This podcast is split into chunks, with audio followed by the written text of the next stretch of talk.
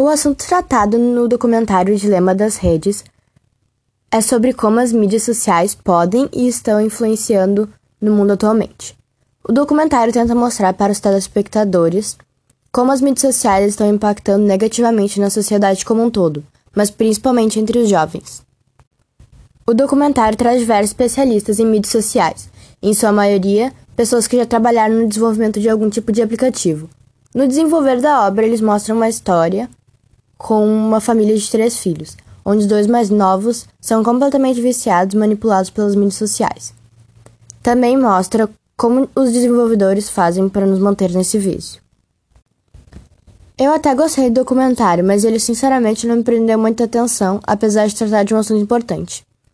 Em quase nenhum momento eu vi alguém falando sobre os benefícios das mídias sociais, principalmente em um momento como agora, onde elas são praticamente inevitáveis. Por outro lado, eu acho muito importante as pessoas falarem sobre as partes ruins, que são várias. Eu não sou a pessoa mais adequada para falar sobre esse vício, porque tanto eu como praticamente todo mundo da minha idade nascemos junto com a tecnologia, e ela já se, já se tornou parte da nossa vida. Sinceramente, eu não conseguiria ficar mais de três dias sem nenhuma tecnologia. Ainda mais agora, onde eu uso meu celular para tudo, desde falar com meus amigos até para assistir a aula.